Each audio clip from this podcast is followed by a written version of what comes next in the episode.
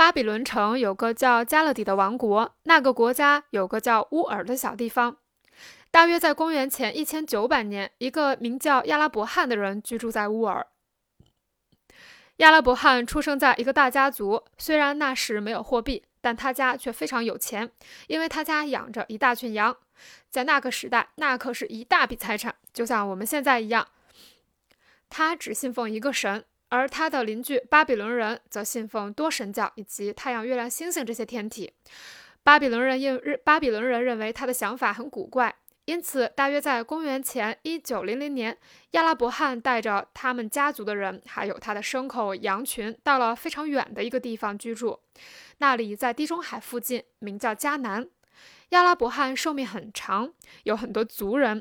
他有个孙子叫雅各，雅各还有个更有名的名字叫以色列。雅各有的儿子叫约瑟。你也许记得圣经里写的，约瑟穿着色彩鲜艳的衣服，他是雅各最喜欢的儿子。因为这个，其他几个兄弟都十分记恨他。这并不奇怪，甚至狗狗都会嫉妒那些比他们更讨人喜欢的同类。因此，他的兄弟们先把约瑟扔到了枯井里，后来又把他卖给过路的埃及人做奴隶。然后他们骗父亲雅各说，约瑟被野兽吃掉了。埃及人把约瑟带到了埃及的远方。离迦南十分遥远。在前面我曾说过，埃及是个等级制度非常严格的国家，想要从下级到上级升级非常困难。但是由于约瑟的才能出众，他从奴隶升为了埃及宰相。约瑟执政的那段时间，迦南发生了饥荒，食物几乎被吃光了，而埃及的粮储却很充足。因此，约瑟那些坏心眼的兄弟们来到埃及求救。你能想象吗？当他们发现高高在上的埃及宰相竟是他们计划杀害并最后卖为奴隶的兄弟时，是多么的羞愧和惊讶呀！如果约瑟记仇，想要报复他的兄弟们，完全可以把他们活活饿死，或者送进监牢，把他们赶回迦南，或者不理睬。但是他没有这么做，相反，他不仅给了他们充足的食物，还送了很多礼物。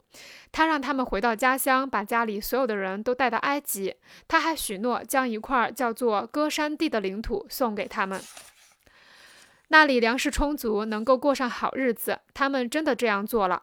大约在公元前一千七百年，以色列带着他的子孙们来到了埃及，在歌山地安顿下来。由于他们都是以色列的子孙，所以被称为以色列人，也就是我们现在所说的犹太人。约瑟他自己也是个以色列人，死后。埃及的法老们有些厌恶这些外族人，自那以后，犹太人就经常被埃及人欺负。即使犹太人在埃及生活了差不多四百年，却一直被埃及人仇视和欺压。从犹太人刚开始到埃及算起，过了大约四百年，自公元前一千七百多年起，过了四百年，也就是在公元前一千三百年左右，拉姆西斯大帝做了埃及的法老。由于犹太人人口增加，拉姆西斯大帝非常害怕。最后，他下令将所有犹太男孩杀死。他以为这样就能够阻止犹太人继续繁衍。但有个犹太小男孩却获救了，他名叫摩西，后来成了犹太人的伟大领袖。由于埃及信仰多神教，又非常仇视犹太人，摩西决定带着他的族人离开这个国家。最后，这个愿望实现了。大约公元前一千三百年。摩西带领他的族人离开埃及，穿越红海，到达对岸。在圣经里，这件事很有名，叫做“出埃及记”。犹太人从埃及离开后，先在西奈山脚下。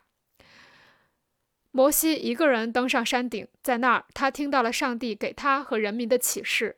他在山顶祈祷了四十天，随后他将上帝授予的十四条诫命带下了山。这十条诫命就是你在主日学校学过的十诫。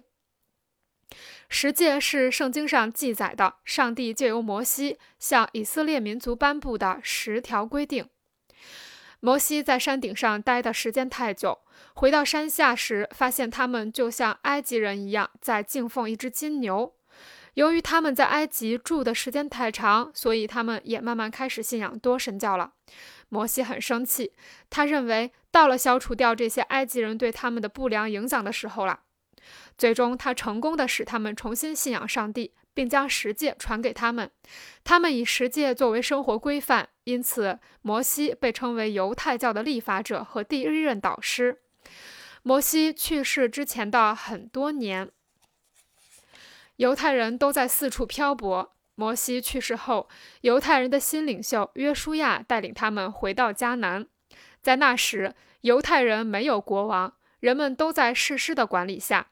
士师与国王不同，他们没有自己的宫殿侍从，也没有精美的袍子和珠宝。他们生活简单，就像普通人。但是犹太人认为，应该像周围其他国家那样，有个国王，生活会更好。